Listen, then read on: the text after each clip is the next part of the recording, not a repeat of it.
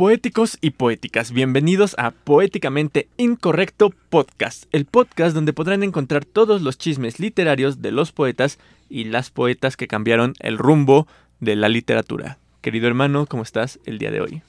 Todo bien, hermano. Muchas gracias por la invitación. No, gracias a ti por acompañarnos a otro capítulo más de Poéticamente Incorrecto. ¿Qué te pareció el podcast de la semana pasada de Manuel Acuña? Bien dramático el asunto. Bien romántico de sus tiempos. muy bueno, muy bueno el chismecillo. Para quien no lo sepa, mi hermano Iván Rodríguez, mejor conocido como Furio Sensei, él no sabe casi nada del mundo de la literatura. Él estudia, él estudia ciencias, particularmente la carrera de física, y por lo tanto es divertido tenerlo aquí. Porque si logro que a él le llame la atención el mundo de la literatura por medio de este podcast, probablemente alguien allá afuera consiga hacer lo mismo. Querido hermano, ¿quieres dar tus redes sociales antes de comenzar? Claro que sí, me pueden encontrar en YouTube y en Facebook como Furio Sensei, se escribe con Y. y en Instagram me pueden encontrar como Iván-Furio. Ok, muchas gracias. Y bueno, hoy no te voy a preguntar si sabes algo de Laura Méndez, porque honestamente ni siquiera yo sabía algo de Laura Méndez antes de hacer esta investigación, lo cual está muy mal porque una de sus biografías más completas abarcaba más de 500 páginas. Madres. Entonces se ve que es una persona a la que se ha estudiado mucho, pero que al mismo tiempo se tiene muy olvidada. Porque si hablamos de Manuel Acuña, probablemente un gran círculo de, de gente que ha estudiado literatura lo ubique, pero si hablamos de Laura Méndez, estoy casi seguro que el círculo se reduce. Por lo tanto, los invito a seguirnos a Poéticamente Incorrecto, porque aquí van a conocer no solo a los artistas, a los poetas de siempre, sino que vamos a encontrarnos estas pequeñas joyas y este chisme está buenísimo. Voy a empezar porque está algo largo. Laura Méndez Lefort nació el 18 de agosto de 1853 en la hacienda de Tamaris a un kilómetro de Ayapango, Chalco, en el Estado de México. Según la investigadora Milada Basant, que es, esta, que, es la que escribió esta biografía de 500 y tantas páginas, se trataba de una torrente noche de diluvio, plagada de truenos y relámpagos, clima similar a la personalidad de Laura. Y empezamos con el dramatismo. Empezamos con el dramatismo propio del romanticismo. La época en la que nació fue convulsa para México. Por eso su familia optó por vivir a las afueras de la ciudad para escapar de las constantes luchas entre los conservadores que en ese entonces estaban en el poder y los liberales, que ya era algo que hablamos la semana pasada. Es un desmadre México del siglo XIX, el México post-independentista. Sí, para los que no nos escuchan en México, siempre que hablemos de poetas entre mil 800. En todo el siglo XIX, México estaba en guerra, seguramente. Y también probablemente en el siglo XX y también probablemente en el siglo XVII. no, en el siglo XVII no, en ese caso era España. Pero en el siglo XIX, sí, del 1800 al 1900, México siempre estuvo en guerra. Y la primera mitad del siglo XX también México estuvo en sí, guerra. Sí, sí, sí, es la historia más convulsa y más difícil de estudiar. Pero bueno. Pero la zona de provincia también tenía sus problemas, pues la epidemia de cólera que amenazaba la región donde la familia de Laura se había ido a vivir, eh, pues, había una, perdón, pues había una epidemia de cólera que amenazaba la región donde la familia de Laura se había ido a vivir. Por eso, Emil, abuelo materno de Laura, convenció a la familia de que regresara a la ciudad para que los pudiera cuidar como el buen hombre responsable que era. Claro. Tiene que ser. Exacto. Los cambios políticos fueron fundamentales para la infancia de Laura, particularmente en materia educativa, porque aparte de ser una gran poeta, Laura es reconocida sumamente, eh, o más bien es, muy importante, para el círculo eh, magisterial de nuestro país. Ok. En su infancia, Laura y su hermana Rosa asistieron a la amiga o la amiga sin la primera, me imagino que las juntaba, no sé. Ok. Un colegio religioso donde aprendió cuestiones básicas de lectura, escritura y matemáticas. Que fue algo que me llamó la atención porque para la época y para ser una escuela, tengo entendido que era solo de mujeres, pues se les enseñaba bastantes cosas, creo yo. O sea, la verdad desconozco cómo estuvo como el tema, o sea, desconozco a fondo cómo está el tema de la educación femenina, porque ya ves que antes eran más como este tipo de escuelas como de casa, que aprenden a coser y ese tipo de cosas, y me llamó la atención que ahora ya le tocó una época donde aprendían mínimo a leer, escribir y a sumar y restar. Pues tal vez lo hacían para que fueran aún mejores esposas. Pues quién sabe cuál era la intención, porque no era una intención muy liberal, aunque a Laura le funcionó para ser muy liberal y ahorita vamos a ver por qué. Porque también aprendió la doctrina cristiana y el castigo físico como métodos pedagógicos, porque era una escuela religiosa. Esto último, lo de los métodos, eh, lo del castigo físico, sería algo en lo que Laura estaría completamente en contra cuando creció. Ella declaró lo siguiente, en la nueva escuela no tiene cabida la palmeta. Ah, ok. Qué buena onda. En ese entonces la religión y la educación iban de la mano, pero las leyes de reforma proclamadas en 1859 por el presidente liberal Benito Juárez, que este gobierno ama, se dirigieron a suprimir los privilegios que tenía la iglesia hasta entonces y revolucionaban hasta la médula la estructura política, económica y social del país. Esta nueva visión del mundo no solo distanciaba a la religión del Estado, sino que también alejaba a la religión de la educación. La misma Milada Basant, que es la investigadora que ya mencioné, nos dice que en México empezaba una época de oro en la educación y la cultura. Oh, la ley juarista del 2 de diciembre de 1867 cambió por completo el sistema educativo mexicano. Dicha ley compartía el objeto de las leyes de reforma, limitar la acción de la Iglesia y excluir su dogma de la esfera pública. Como resultado de la eliminación de la enseñanza religiosa en las escuelas, el naciente enfoque pedagógico fue radicalmente distinto al, ser utilizado en el, al utilizado en el sistema anterior. Ok. había cambiado todo y a Laura le toca esta transición. Sus primeros años de educación le tocan escuelas religiosas y ya después vamos a ver a dónde va a parar esta mujer. Sí, porque aparte pues, coincide muy chido con su edad, ¿no? De que le tocó justo su etapa formativa, esta educación como súper conservadora, pero en cuando está más grandecita, pues ya le tocan las reformas, ¿no? Y vamos a ver qué, qué, qué calamidades le pasaron a esta pobre mujer por tocarle esta época tan liberal de gente maldita tocada por el diablo que obligaba al Estado a separarse de la iglesia. A los 17, estoy siendo sarcástico, gente. A los 17 años, Laura tomó clases en la liberal Escuela de Artes y Oficios. O sea, ya, otro mundo, ¿no? Completamente diferente en la cual entabló amistad con su maestro de geografía, con sus maestros de geografía e historia universal, Enrique Albarría y Ferrari, quien, al eh, que, quien la apoyó posteriormente en su formación profesional. Pero no solo él fue su maestro. Había otros como Guillermo Prieto, no sé si te suena. ¿Me suena? No, lo ubico. Lo hablamos la semana pasada. Ah, ya, ya. Guillermo Prieto era conocida como el poeta del pueblo.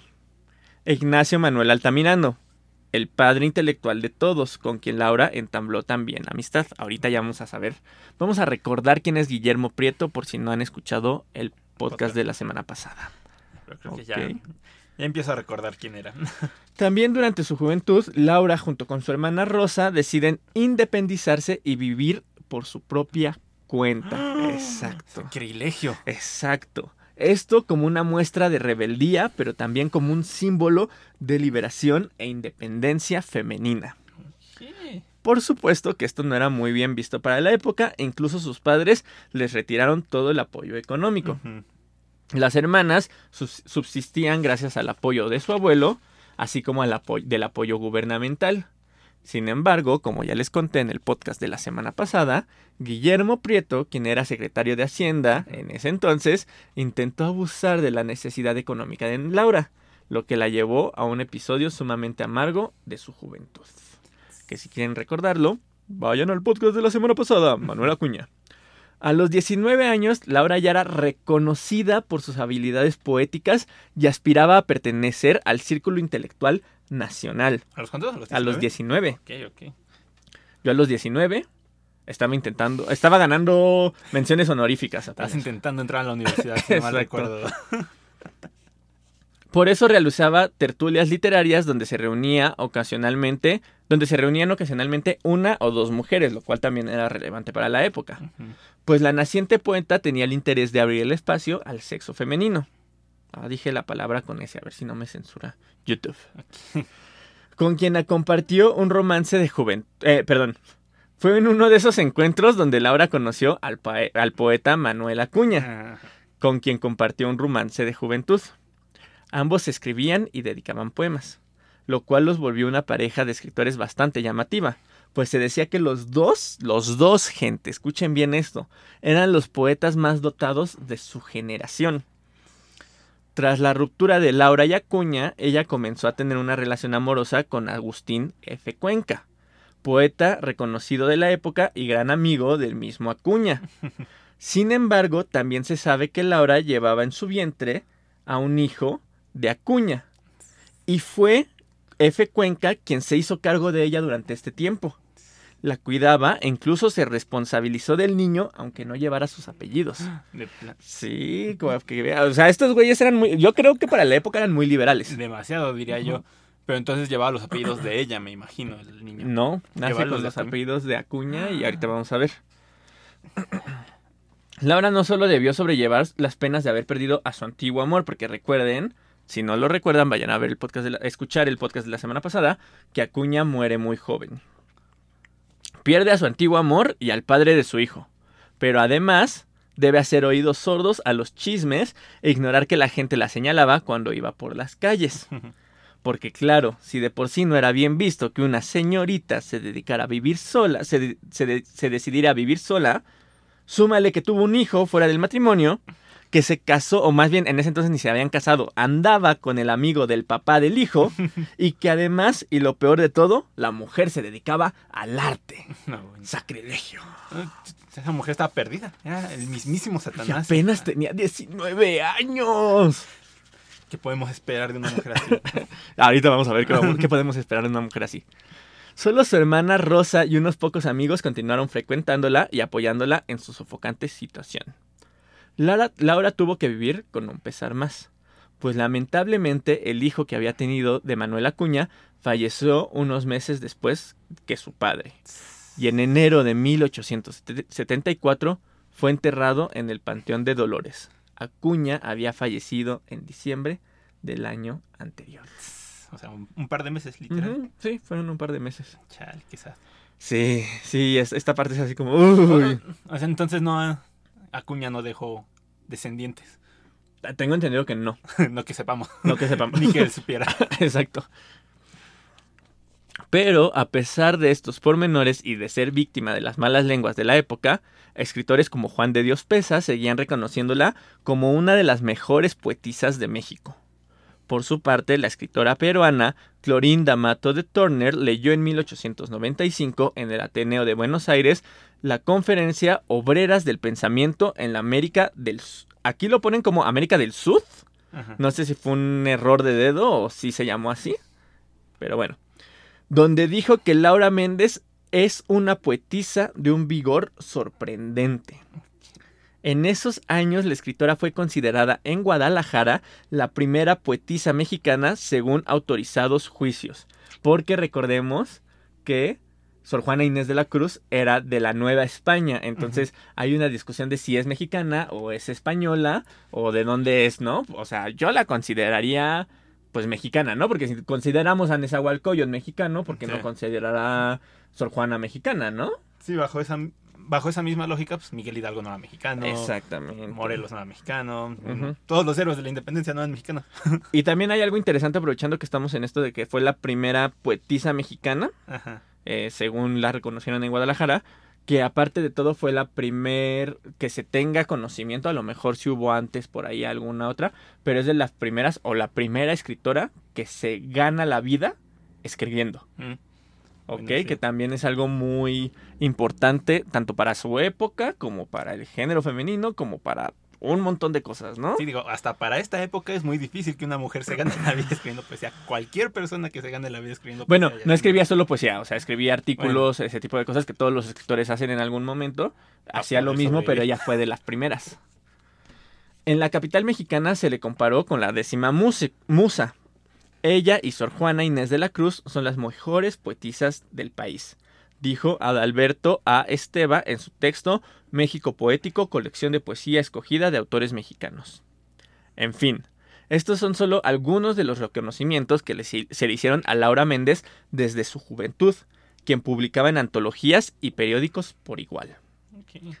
Y ahora, hermano, poéticos y poéticas, todo el mundo, les quiero leer uno de los poemas más importantes de Laura Méndez y quiero que me digan si encuentran alguna comparación entre sus versos y otros versos que ya leímos en este podcast con anterioridad. Voy a tomar un traguito de agua y a inhalar para inspirarme. Ok, yo ya me estoy empezando a leer a qué versos se van a aparecer. El Bueno. poema se llama Adiós. Adiós. Es necesario que deje yo tu nido, las aves de tu huerto, tus rosas en botón. Adiós. Es necesario que el viento del olvido arrastre entre sus alas el lúgubre gemido que lanza al separarse mi pobre corazón. Ya ves tú que es preciso, ya ves tú que la suerte separa nuestras almas con fúnebre capuz. Ya ves que es infinita la pena de no verte, vivir siempre llorando, la angustia de perderte, con la alma enamorada delante de una cruz. Después de tantas dichas y plácido embelezo, es fuerza que me aleje de tu bendito hogar. Tú sabes cuánto sufro, y que al pensar en eso mi corazón se, rum- se rompe de amor en el exceso, y en mi dolor supremo no puedo ni llorar. Y yo, que vi en mis sueños al ángel del destino, mostrándome una estrella de amor en el zafir, volviendo todas blancas las sombras de mi sino, de nardos y violetas regando mi camino y abriendo a mi, existencia la luz del porvenir. Soñaba que en tus brazos, de dicha estremecida, mis labios recogían tus lágrimas de amor. De nardos y violetas regando mi camino y abriendo a mi existencia la luz del porvenir. Soñaba que en tus brazos, de dicha estremecida, mis labios recogían tus lágrimas de amor, que tuya era mi alma, que tuya era mi vida, dulcísimo imposible, tu eterna despedida, quimérico fantasma a la sombra del dolor.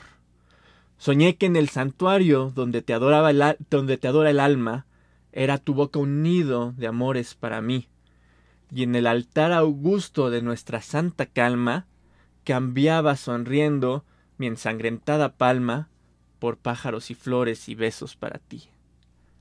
Qué hermoso era el delirio de mi alma soñadora, qué bello el panorama alzado en mi ilusión, un mundo de delicias gozar hora tras horas, y entre crespones blancos y ráfagas de aurora, la cuna de nuestro hijo como una bendición. Las flores de la dicha ya ruedan deshojadas, está ya hecha pedazos la copa del placer. En pos de la aventura buscaron tus miradas del libro de mi vida las hojas ignoradas y alzós- alzóse entre tus ojos la sombra del ayer. La noche de la duda se extiende en lontananza, la losa de un sepulcro se ha abierto entre los dos. Ya es hora de que entierres bajo ella tu esperanza, que adores en la muerte la dicha que se alcanza. En nombre de este poema de la desgracia, adiós. Ay, güey. ¿Te suena conocido el ritmo del poema? Pues suena muy, muy parecido al de Miguel Acuña. Manuel. Manuel Acuña, perdón. el de Manuel M. Acuña. Acuña. El de Manuel Acuña.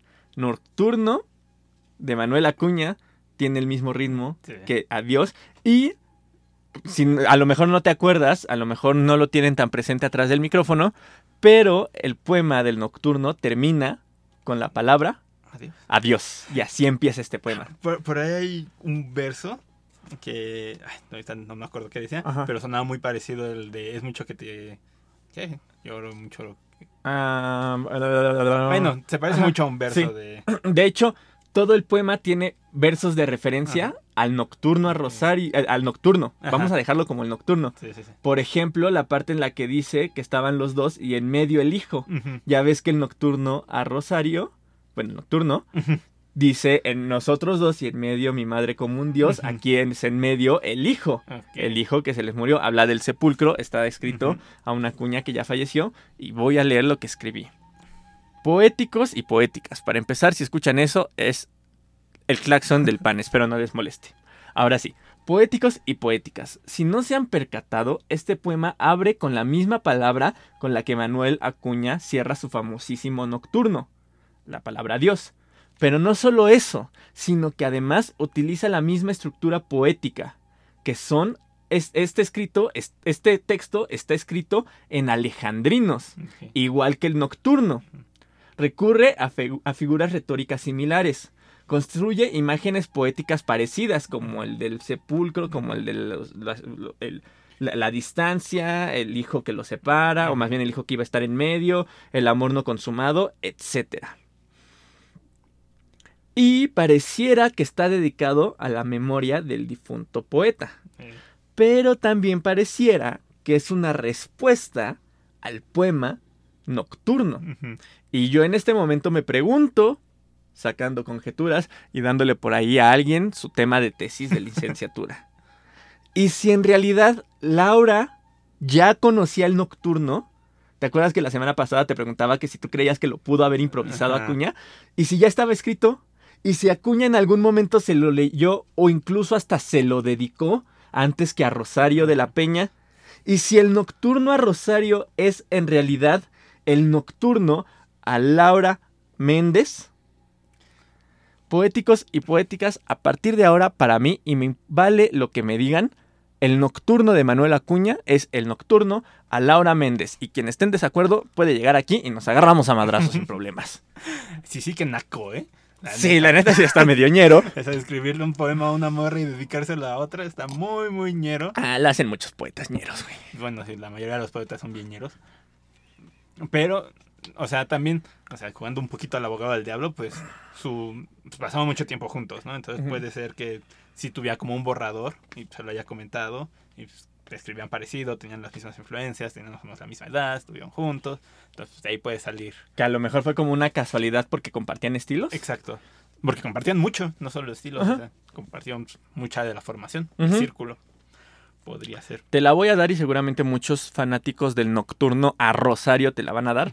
Pero para mí es el nocturno a Laura Méndez y me vale madre. Ah, sí, el nocturno es para la hora de eso, Ujú. no hay duda. O sea que aquí, poéticos y poéticas, les acabo de romper una leyenda de décadas, de años en este podcast. Compártanlo porque el chisme aquí se pone bueno y yo se los dije. Y en fin, en- después de este pequeño análisis digno de una tesis de doctorado, volvamos a la vida de Laura Méndez. Ella se casó con Agustín F. Cuenca. Desde entonces, la poeta comenzó a firmar sus textos como Laura Ramírez de Cuenca, por si a lo mejor no la encontraban como Laura Ramírez Lefort, la- seguro sí la encuentran como Laura Ramírez de Cuenca porque fue el nombre que más se le dio a conocer. Laura y Agustín tuvieron siete hijos, Oh. De los cuales solo dos sobrevivieron. Sí, ya, ya, ya, ya después del primero, ya después, ya los demás se le hicieron costumbre de, ah, ya se murió este. También en el siglo XIX Sí. eso era costumbre. sí, no, y, y de todos modos, igual que Acuña, sus dos hijos que sobrevivieron, que se llaman Alicia y Hora- Hora- Horacio, sí llegaron a la edad adulta, pero eran muy enfermizos, Mm. igual que Acuña. Entonces, al parecer, era como un mal de la época, que los niños tuvieran como un mal de salud común. Porque estos ya eran hijos de, ah, de este Cuenca, entonces ya no se podía decir que era algo hereditario. Sí. Sí, sí, pero aún así en la época de Sí. cada ocho niños que tenía, seis se te morían. Sí, por eso tenían un friego. Y eso y porque no había tele, ni podcast. Ni- bueno. Laura y Agustín tardaron algunos años en casarse. Fue hasta el 18 de octubre de 1877, después de tener sus cuatro hijos naturales, que contrajeron nupcias en el recién inaugurado registro civil y descartaron la boda religiosa. Hecho que, sumado al vivir en casas separadas por tiempos indefinidos, fue un desafío a la sociedad y a la familia constituida. O sea, imagínate que a pesar de que tenían hijos y le daban vuelo a la hilacha, eran de estas parejitas que cada quien vivía en su casa. Sí. Y aparte de todo, no se quisieron casar hasta que el gobierno se encargara de las bodas. No se iban a casar por la iglesia. Ah, pues, cada quien, ¿no? Sí, no, estos güeyes eran la revolución de Era ese entonces. ¿eh? Progres y lo que le sigue. La pareja vivió por muchos años en Veracruz y posteriormente en Orizaba. Que según yo están en el mismo lugar, ¿no? Orizaba no está en Veracruz. Según yo sí. O, no sé, nuestra geografía es muy Disculpen mala. mis fuentes, si quieres, si quieres irlo checando en tu celular, en lo que yo continúo. Sí, según yo Veracruz está en Orizaba, perdón, No, así estaba. Orizaba está en Veracruz. Orizaba está en Veracruz, perdón, así estaban mis fuentes, disculpen. Sin embargo, a finales de 1833 regresaron a la Ciudad de México, pues Agustín comenzaba a presentar diversos problemas médicos. ¿Qué fue? ¿Ya lo encontraste? No. Pero Sí, Veracruz. Orizaba está en Veracruz. Bueno, vivieron en Orizaba, en Veracruz, un tiempo y luego este güey se enferma y se regresan a la ciudad. Posiblemente se referían a que vivió en la capital de Veracruz durante un tiempo. Ah, a lo mejor, a lo mejor. Ok, Ajá. bueno, disculpen nuestros errores de pie, no nos usen para, para sus tesis. Usen sí. las referencias que ponemos en la descripción como referencia para nosotros, ¿no? Exactamente. Pero bueno, Agustín, bueno, se regresaron porque Agustín empezaba a presentar problemas médicos y los tratamientos citadinos no sirvieron de mucho, pues al final falleció de hepatitis supurada el 30 de junio de 1884. Eso suena doloroso. Sí, no sé qué sea, pero suena feo. Yo tampoco, pero suena feo. Esto produjo crisis emocionales en el ánimo de Laura y solo la realidad de sus dos hijos enfermos la eximió de la depresión, Mm. lo que la impulsó a continuar solo por ellos. O sea, ya se le habían muerto dos güeyes, no manches. Y aparte, ¿cuántos hijos? Más de la mitad de sus hijos. o sea. Sí, pobre mujer, no, sí le fue ñero, ¿eh? Perfecto para una poeta. Y para traerle a este podcast. Méndez retomó con más fuerza su poesía y su ejercicio docente, porque lo había como medio dejado durante esta época. Al principio como, se le me- como que se le mega reconoció, luego después de tantos hijos y después de estar casada y de estar cuidando al marido, como que empezó a bajarle a su desmadre, pero una vez que se le murió, dijo, ah, no, pues yo le sigo, porque soy chingona. Eh, bueno, entonces retomó con más fuerza su poesía y su ejercicio docente, actividades que poco a poco había dejado de lado durante su matrimonio. En 1885 volvió brevemente al periódico El Siglo XIX, en el que había escrito alguna vez en su juventud, y participó en el Parnaso mexicano. Dos años después contribuyó con tres composiciones de tono elegíaco en la Juventud Literaria, revista de la imprenta de Ireneo Paz. ¿Te suena ese nombre? ¿El abuelo de Octavio Paz? El abuelo Laura Méndez imprimió o trabajó en la imprenta del abuelo de Octavio Paz. Eso está loquísimo. Yo Sí. cuando lo vi dije, no, no lo puedo creer. O sea, está súper conectado este business. Sí, tú y yo sabemos que los poetas en el país están súper conectados. sí.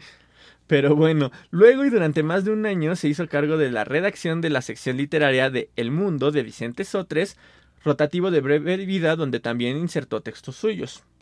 Un poema de su autoría llegó a la redacción de Flor de Lis en Guadalajara y el texto fue, le- y el texto fue leído ahí. Según los editores de la publicación, a claustro pleno y ruidosamente el- la, la poesía fue aplaudida. O sea, se leyó como en un, como en un coloquio, una madre así, o sea, en, en un auditorio.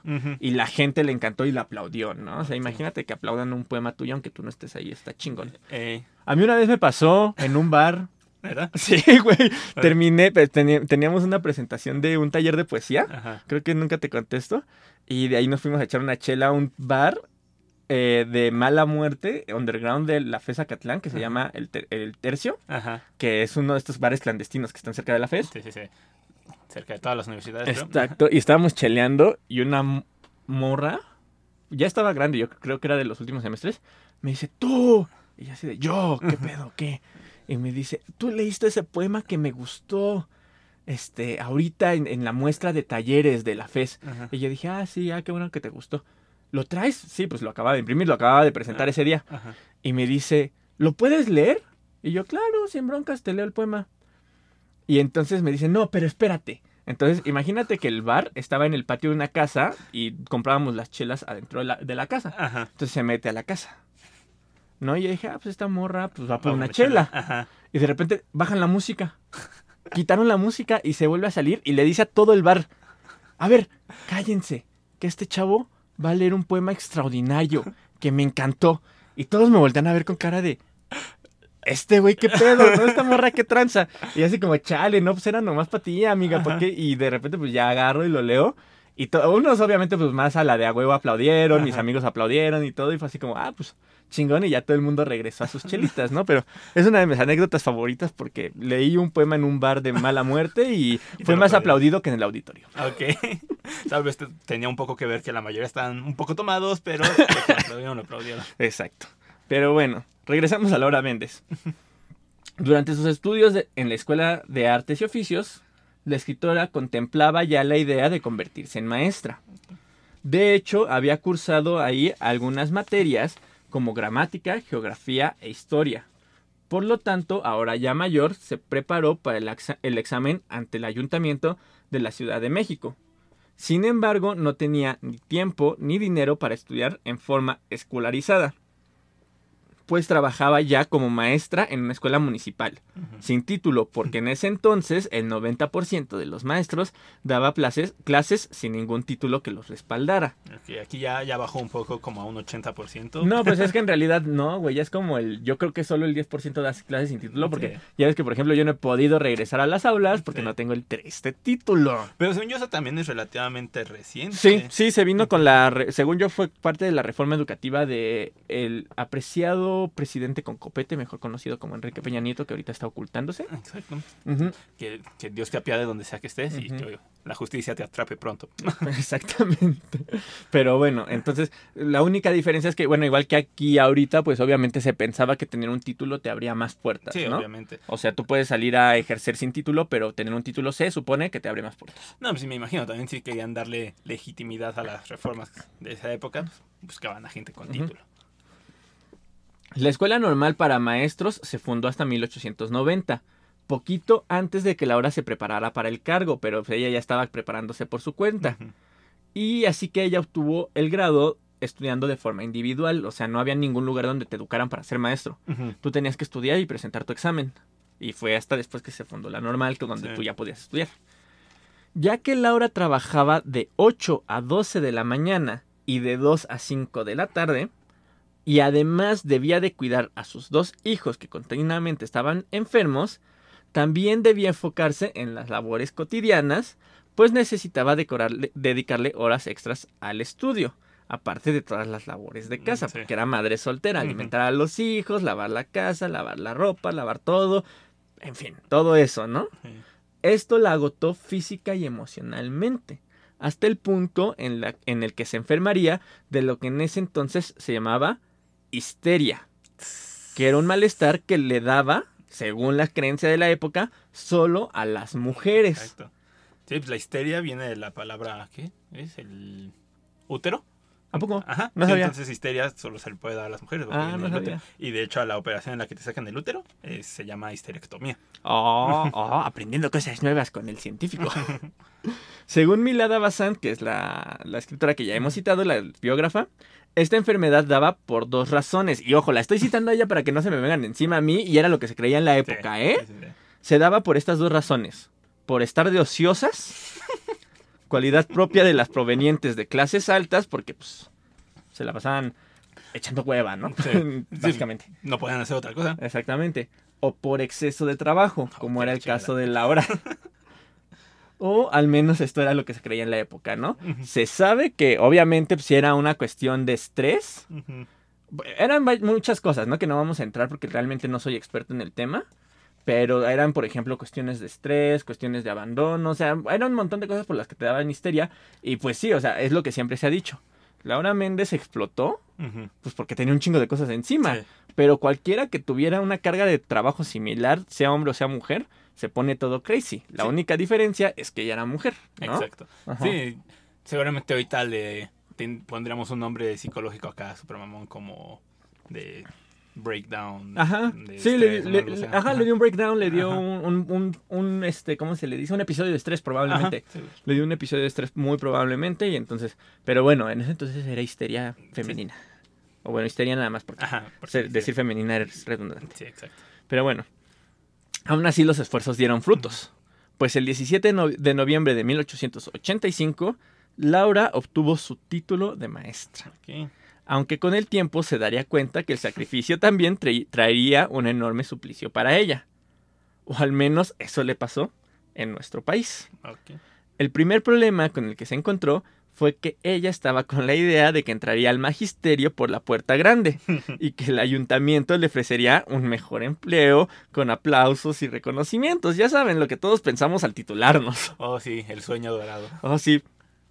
Pero Laura cargaba con una muy mala fama, tanto en su carácter como con los prejuicios de la época. Sí, que para empezar era mujer. Y ya de ahí la tiene de perder. Exactamente. Y luego, pues ya todo lo que platicamos que vivió, bueno. Así que la sociedad seguía sin aceptarla del todo. Fue así como empezó a planear el irse a vivir fuera de México. Una idea descabellada en esa época para una mujer sola y con dos hijos. Sin embargo, Laura era una chingona, fuerte, segura y deseosa de emprender nuevos retos. Así que luego de trabajarle y planearlo por mucho tiempo, en julio de 1891 llegó a San Francisco, California, una ciudad que en su momento resultaba cautivadora por su belleza y su cosmopolitanismo. E imagínense, si se veía a California en ese entonces como un lugar súper avanzado, y estamos hablando de que seguramente era muy machista de todos modos, imagínense qué tan machistas estamos aquí en México. Sí. Entonces, bueno, según el suplemento jueves de la Ilustración Popular titulada El Mundo, el arrojo que tuvo Laura para expatriarse se debía a uno de sus arranques varoniles que mucho la distinguen. Estoy citando el periódico, ¿eh? es una mujer cuya viralidad y energía femeninas podrían envidiarle muchos hombres. Ok. Porque además y aparte de todo, se fue sin hablar ni una palabra de inglés. Sí, o sea, El esto, valor.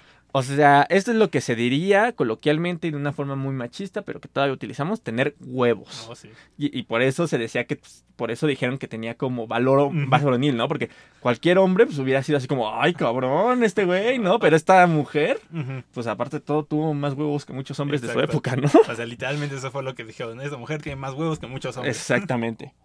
Solo que con palabras más elegantes. Para Laura y para muchas mujeres, para, la otra vez, perdón. Para Laura y para otras muchas mujeres intelectuales de su época, el feminismo representaba la lucha de las mujeres por tener el mismo derecho y oportunidades salariales que los hombres. Un derecho sumamente elemental.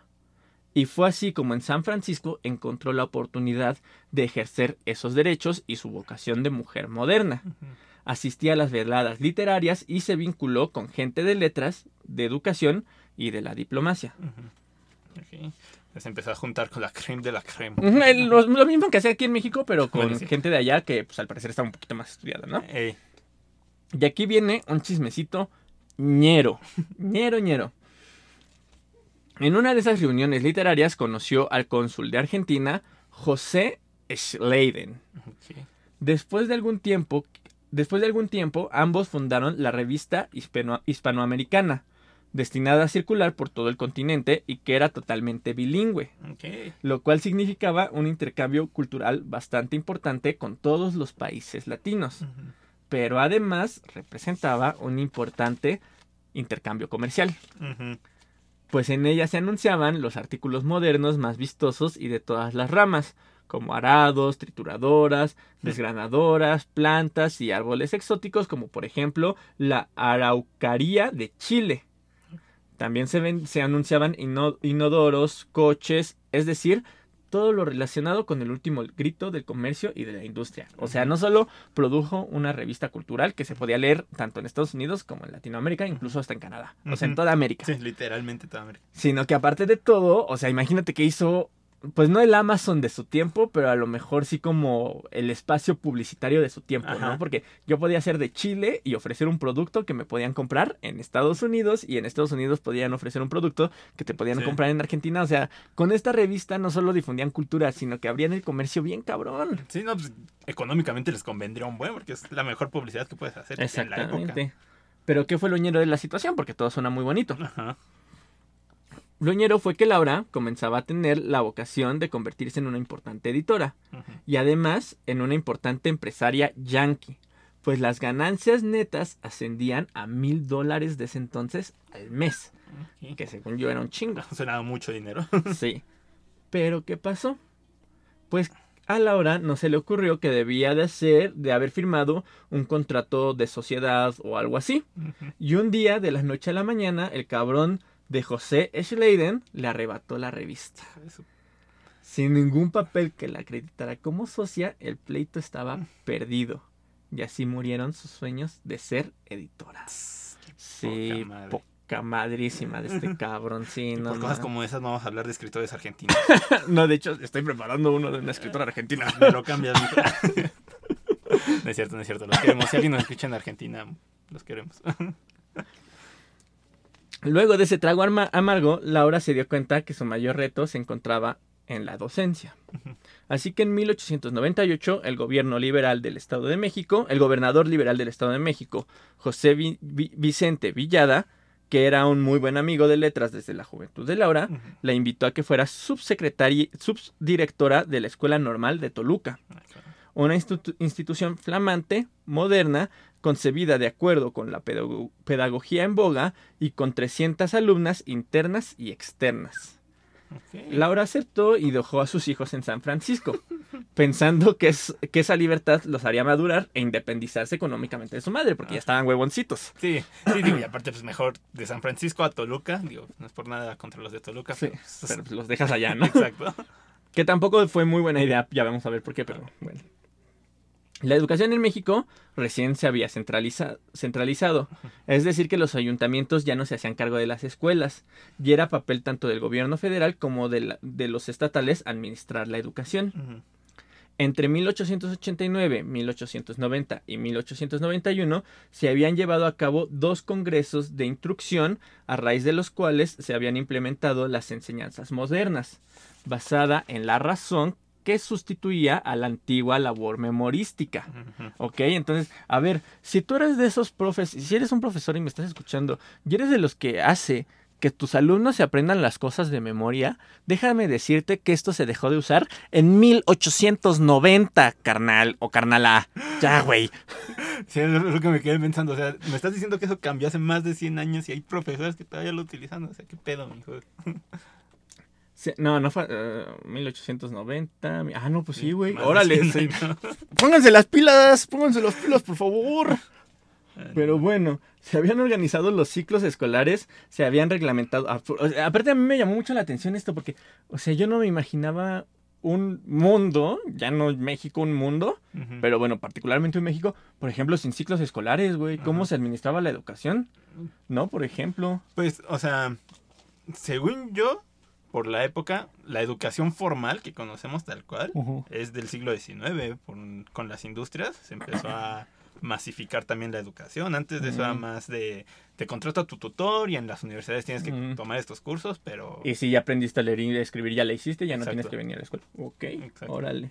Pero bueno, aparte de los ciclos escolares, se había reglamentado la manera de examinar, porque también esto, o sea, cada quien examinaba como quería. Y muy importante, se había adecuado la educación a las condiciones mexicanas al crear tres tipos de escuelas. De primera, de segunda y de tercera clase. De acuerdo con el tipo de población a la cual iba destinada y de acuerdo con la cantidad de impuestos de instrucción pública que pagaban los habitantes. O sea, en ese entonces era una educación clasista, porque de acuerdo a lo que pagabas de impuestos era la educación que recibías. Pues realmente era una sociedad clasista porque era 1890 ya era porfiriato, entonces ya todo estaba dividido en clases. Se chingan, mijos. A pesar de la modernidad en el sistema educacional, el brusco cambio de la liberal San Francisco a la tradicional Toluca no fue tarea fácil para Laura. Para empezar, en Toluca las mujeres no salían solas a la calle. Obviamente ella sí, porque era una mujer pues sola, por así decirlo, ¿no? O sea, no estaba casada, dejó a los hijos, salía literalmente sola a la calle. Bueno, en su defensa, en la actualidad, yo creo que también muchas mujeres no salen solas sí, en pero Toluca. son por otras cuestiones. Y en ese entonces no salían solas, salvo cuando iban a misa. Ok. Y su pasatiempo consistía en espiar a la gente que pasaba tras los visillos de las ventanas. No, bueno. Y en cambio, Laura era una mujer moderna y liberal y quiso cambiar las cosas demasiado pronto, pero solo se encontró con problemas con todo el personal del colegio y además con maestros y alumnas. O sea, ella llegaba y les decía, por ejemplo, a las alumnas, no, pues ustedes pueden salir solas. E incluso las mismas alumnas eran así de, güey, ¿qué te pasa? No, ¿qué te pasa? ¿No? Qué raro tener un maestro que sea más progresista que tú. Imagínate. Eh, bueno, esta maestra, o más bien Laura, deseaba modificar de tajo inercias anquilosadas, comportamientos viciados, con, conductas llevadas a medio camino, es, en general, aprendizajes mediocres. Pero no lo logró y su experiencia no duró más que unos meses. Se hartó. Aprovechando que ya habían pasado bastantes años desde que Laura vivió en México, o sea, ya había pasado un largo tiempo desde que se había ido a San Francisco y regresó, y que parecía que sus compatriotas le habían perdonado sus pecados de juventud, pues algunos intelectuales ya empezaban a llamarla la segunda Sor Juana, o sea, en su juventud eran solo algunos, pero ahorita ya eran la mayoría, porque veían en su obra que su obra poética era tan grandiosa como la de la décima musa. Pero no solo eso, sino que además era bien sabido que había conocido varias escuelas en San Francisco y sabía mucho de pedagogía. Por lo tanto, Laura buscó reunirse con el subsecretario de Instrucción Pública, que en ese entonces era Justo Sierra. Oh, no. Pues como dije, estaba harta de cómo se llevaban las cosas en los colegios. La poeta fue reconocida por su gran conocimiento pedagógico, por lo que el gobierno mexicano dijo, ah, pues sí, güey, eres muy lista, no te vamos a hacer perder el tiempo ahí, vete a San Luis, Missouri, para estudiar el sistema educativo y observar qué estrategias podían implementar en los planteles mexicanos, lo cual me parece una estrategia bastante inteligente. En San Luis la invitaron a formar parte del de la prestigiosa Society of Pedago- Pedago- Pe- ¿Cómo se dice? Pedagogy? Pedago- Pedagogy. Society of Pedagogy, esa. Pedagogy. Y en, y en la misma ciudad representó a México en un cruce- congreso de educación. Posteriormente se trasladó a Berlín y asistió a varios foros sobre educación, mutualismo e higiene, pues también era sede de novedosas pedagogías, disciplinas e- y ejercicios manuales y gimnásticos. Sí, o sea, se fue a nutrir, Ajá. cabrón, ¿eh? Llegó a Alemania sin saber una pizca del idioma otra vez Me imagino. y lo tuvo que aprender, pero quedó encantada con el viaje, pues el país estaba en su esplendor, como sede de la ciencia y la educación, en tiempos que reinaba el ilustrado Otto von Bismarck. Sí, pues era la época dorada de Alemania. También como parte de este ejercicio de aprendizaje viajó a París, pues en Francia estaba la cuna inspiradora de ideales y de prácticas educativas. Ahí se había llevado a cabo el Congreso de Educación de 1880, mismo que inspiró así al similar en la Ciudad de México a finales de 1889, que fue el que ya mencioné, y que marcó los lineamientos de la nueva escuela moderna mexicana. Y como ya dije, la poeta, cuando llegó al país de las baguettes, era ya 1908 y asistió a dos congre- congresos a aprender la pedagogía en boga y a remitir informes al gobierno mexicano sobre lo observado y lo aprendido. Contra la opinión de sus contemporáneos que veían en Francia lo mejor de lo mejor, a Laura le decepcionó la sociedad y el bajo mundo de la sensualidad parisinos. Pues ya a su edad la maestra se hizo una moralista intransigente. Ok. O sea, a pesar de ser muy liberal, pues sí había cosas que todavía ella decía, no, no, no, eso no se hace, ¿no? Sí, aparte, en 1908 ya Francia no era lo que era. Y ya Alemania más bien estaba como quitando ese lugar, ¿no? Y aparte lo que me llamó mucho la atención es que muchos mexicanos eran así, de, ay no, güey, Francia de estar bien chingón. Y ella cuando llegó fue así como, güey, no está tan chido, ¿no? Es como mucha percepción que se tiene como de otros países. Ajá. De mexicanos, por ejemplo, un poco, digo, sin ofender a nadie, porque sé que nos están escuchando en Estados Unidos, pero en México se tiene como a Estados Unidos como, wow, Sí, sí, ¿no? sí. Y pues también tiene como todos los países su bueno y su malo. Y solo la gente que viaja se da cuenta de lo bueno y lo malo de otros países. Sí, y también depende a qué partes viajes, ¿no? Porque normalmente los países van a mostrar solo lo bueno a, a los turistas. Entonces, Exacto. si tú vas a un país de turista y ves cosas malas, seguramente la realidad es muchísimo peor. Y aquí ahí otro algo curioso. También opinaba que los franceses se comportaban co- con presunción e incluso con ironía. O sea, a Laura no le caían bien los mamadores. Y pues en Francia al parecer hay muchos, ¿verdad? En ese entonces había muchos, no sé ahorita. Laura no fue la única en tener la misión de estudiar los modelos pedagógicos de otros países, pero sí se distinguió por enviar informes sesudos de índole comparativa. Criticó mil y un asuntos. Por ejemplo, el atrasado y memorístico aprendizaje en las aulas mexicanas, los castigos corporales, el magisterio femenino volcado más a la presunción que a la vocación, el nepotismo en las autoridades, los exámenes orales y, y ella pensaba que debían todos los exámenes ser escritos, de acuerdo a lo que aprendió en este viaje. Pero no solo criticaba, también proponía cambios concretos que llegaron en forma escrita a las autoridades. Y algunos, como el de los exámenes, llegaron a aterrizar en forma concreta muchos años después. O sea que sí medio se le escuchó.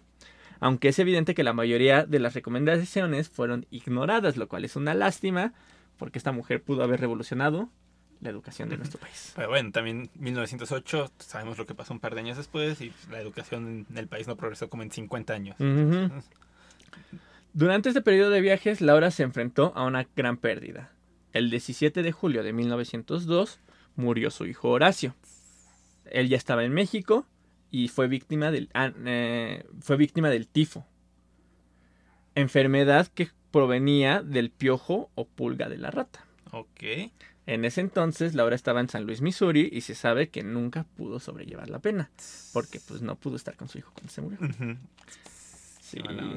Y en cuanto a Alicia, su hija, sabemos que había tenido problemas mentales desde muy joven. Y ella sí, al parecer, a diferencia de esta histeria, entre comillas, al parecer ella sí tenía problemas mentales. Ajá. Y era algo que mantenía a Laura en una constante zozobra. Cuando se inauguró el manicomio de la Castañeda en 1910, Laura pudo internarla por tiempo indefinido. Se cuenta que Alicia golpeaba las paredes, se azotaba contra ellas y rompía vidrios con sus puños. Chale. E incluso por un tiempo corrió la historia de que se había suicidado aventándose por la azotea. Pero esto no fue cierto. Alicia murió en 1937 víctima de una pulmonía. Ok. Pero sí estaba medio ñero esto. Sí, sí tenía pedos mentales. Sí, gacho. sí, ella sí tenía. Por otra parte, y volviendo a la obra de Laura, también en 1902 recibió la octava mención para su poema Sequía durante unos Juegos Florales organizados por alumnos de la Escuela de Jurisprudencia. Y aunque el dato aparentemente es irrelevante, porque ya para su edad ganar un premio así tampoco era así como, güey, unos juegos florales. Al cuando eres joven es súper chingón, pero ya cuando eres grande ya es así como, bueno, está bien, ¿no? Ajá. Pero merece ser asentado porque al parecer fue el, uno, el único premio que, o el único galardón literario otorgado a la escritora. Ok. Ok, no ganó otro, o sea, ganó reconocimiento, pero nunca le dieron un premio. O sea, todo el mundo la reconocía, pero nunca le dieron nada. Sí, nunca tuvo, o sea, por ser escritora nunca tuvo beca, nunca tuvo premio de nada, o sea, solo ganó ese premio, que se tenga registro. Ajá. Para 1904 regresó por un tiempo a San Luis, de San Luis a México, y aquí fue invitada a presidir una sociedad feminista que tenía por objeto el perfeccionamiento físico, intelectual y moral de la mujer, y utilizaba como vehículo ideológico el periódico La Mujer Mexicana, en el que Laura y otras mujeres publicaban artículos variados que pudiesen ser de interés para el sexo femenino. Entre los que Laura publicó destacaba un texto titulado Las necesidades de México, en donde daba su punto de vista novedoso para la época acerca de los tres comportamientos que se necesitaban para mejorar la población. Educación, alimentación e higiene. Sin el mejoramiento de estos tres factores, ella vaticinaba que México no saldría de su atraso nunca. Generalmente los educadores de entonces pensaban en la educación por sí misma que- y que esto sería capaz de cambiar el nivel socioeconómico de la sola- población, Ajá. pero nunca habían tomado en cuenta los otros factores, el Sí. de la alimentación, que ya ves que incluso también es relativamente nuevo, que se le da a los al- niños del DIF un desayuno. Sí. Bueno, a los niños en las escuelas públicas, el DIF les manda un desayuno y la higiene, ¿no? Que en ese entonces apenas estaba como el auge de la higiene en general, Sí. en todo el país y yo creo que también en todo el mundo. Entonces, sí era como muy revolucionario que Laura se diera cuenta de todo eso. Sí, la verdad es que sí. Y en 1910, que precisamente tú ya mencionaste, Laura fue ascendida al máximo puesto dentro del escalafón magisterial, el de inspectora. Sin embargo, tal cargo debía llevarse a cabo en una zona indígena muy pobre. Milpa Alta, que en ese entonces estaba muy alejada de la ciudad y, si- y sin comunicación. O sea, Milpa Alta forma parte de la actual Ciudad de Sí, México. sí, sí. Y también tiene sus zonas rurales y demás, pero o sea, ya la, ya la ubicamos como un poquito más de ciudad porque por- forma parte de la CDMX. Pero en ese entonces imagínate que pues, era un pueblo muy lejano. Sí, sí, pues, la ciudad empezó a crecer hasta después del 1900. Simplemente en donde vivimos antes también era considerado algo lejano y ahorita, pues ya. Sí. Y, y para llegar tenía que ir a pie o a caballo. O sea, imagínate que estaba hasta la fregada y tenías que llegar caminando. Seguramente Laura vivía como por el centro. Ajá. Porque pues, hasta dentro de lo que cabe era una mujer acomodada. Sí. Entonces, imagínate. Sí, por el puesto y todo eso. Y ya para aquella época, Laura ya era una mujer diabética de 57 años. Por lo que esta labor parecía más un castigo que un premio.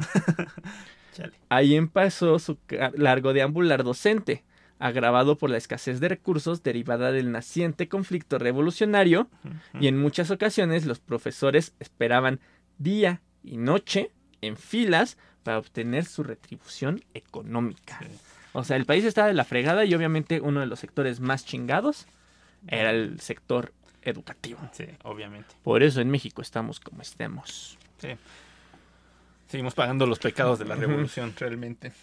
Laura fue cambiada de puesto en varias ocasiones y la degradaron, No. pues del puesto más alto pasó al más bajo del escalafón, el de ayudante. Y si bien Laura Méndez tenía carácter difícil y eso le causaba ciertos conflictos personales, Ajá. a esas alturas y con tanto prestigio a cuestas no se merecía ese maltrato. Sí. Al parecer, el trato que se le estaba dando era resultado de haber trabajado para el gobierno de Porfirio Díaz. Mm, O sea, e- es lo peor de todo. Esta mujer, literal, fue así como, güey, yo necesito trabajo. Pues voy, o sea, si el gobierno me está diciendo vete a Francia a estudiar el modelo co- pedagógico, sí. pues no le vas a decir que no, ¿no? O sea, por más que sea gobierno autoritario o, o- o el gobierno de Díaz que estuvo ahí por años, Ajá. pues si esa es tu chamba, pues tú vas a hacer tu chamba, güey. Entonces, a mí lo que se me hace ultrañero es que ella se partió la espalda tanto para el mundo literario como para el mundo pedagógico Sí. y esta fue su pago cuando ya era una mujer mayor. Sí. Y todo porque trabajó para Porfirio Díaz. O sea, ni siquiera es como que, no sé, no sé, yo no encontré nada que dijera que lo apoyaba abiertamente. Pasó muchísimo tiempo fuera de México como para que lo apoyara abiertamente. Sí. Y que le hicieran esta pendejada. Sí, sí, ya lo que te voy a decir, o sea, una cosa es que lo apoyara políticamente y otra cosa es trabajar para ella. Digo, pues, la mayoría trabajaban para él, ¿no? Y por cómo se refería a Francia, no creo que estuviera muy en línea con las ideologías de Porfirio. Entonces, también está muy ñero eso. Una vez terminada la revolución, el escritor José Vasconcelos ocupó en 1921, bajo la presidencia de Álvaro Obregón, el comando de la educación mexicana, donde realizó una de las reformas educativas más interesantes en la historia, combatir el analfabetismo por medio de campañas que involucraban también el mejoramiento de la higiene y la salud de los habitantes, lo que estaba defendiendo Laura.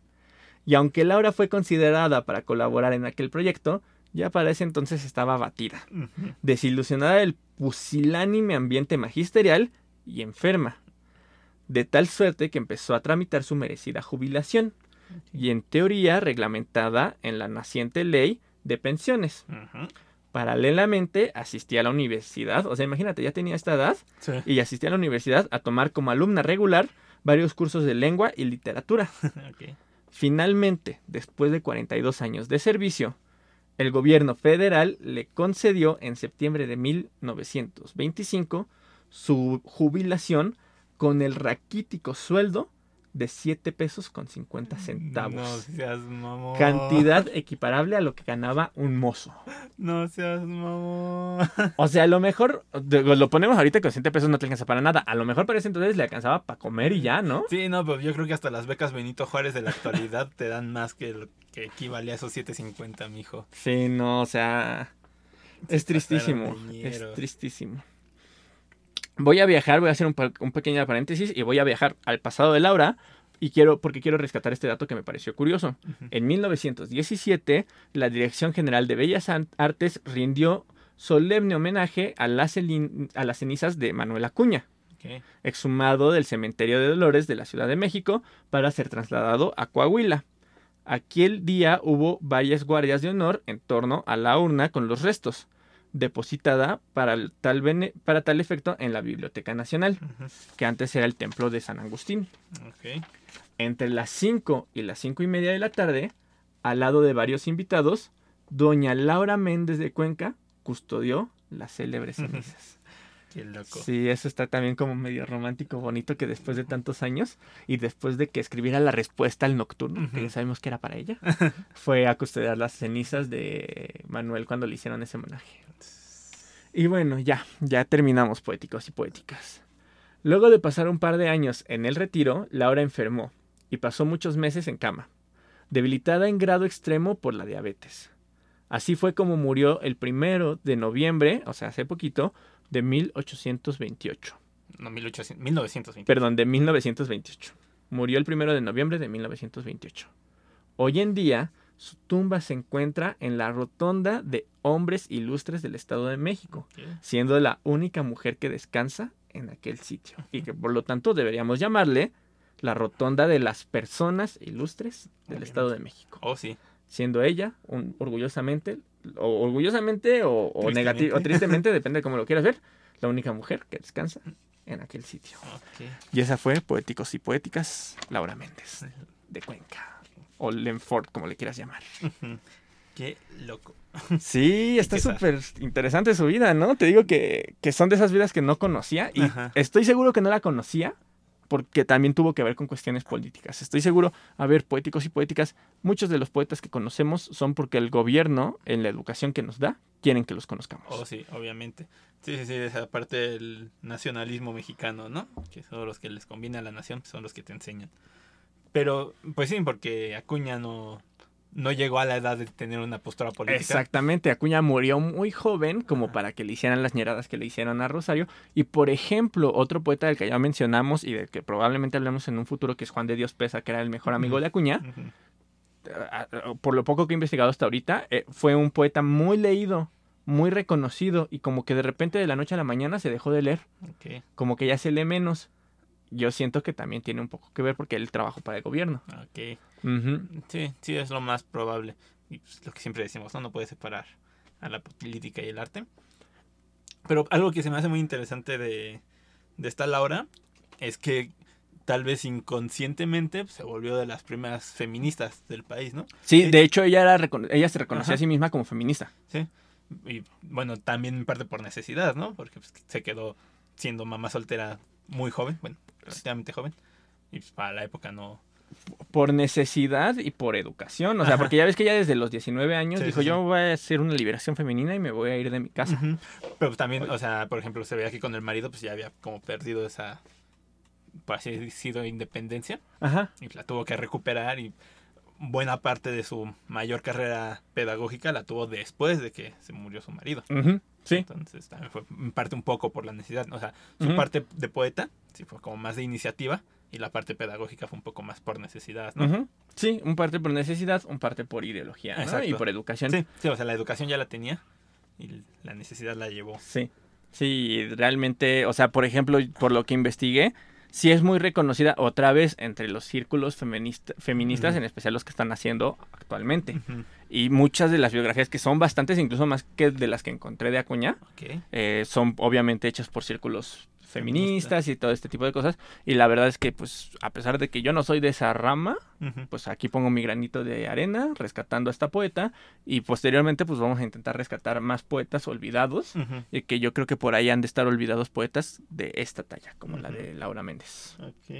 Otra cosa que me gusta mucho de la poesía de, de ella, de la época, Ajá. es que todavía como que se conserva. Porque, por ejemplo, si tú intentas leer a, a Sor Juana, se siente muy, muy barroco, ¿no? Pero ujú. sí es como medio pesado leer a Sor Juana, pero el poema que me leíste de ella pues es todavía muy, muy actual, Sí, ¿no? sí, sí, el romanticismo todavía se siente un tanto actual y porque también rescatamos muchas cosas del romanticismo. Es como una de esas corrientes que está como para quedarse, nada más sufre mutaciones. Sí.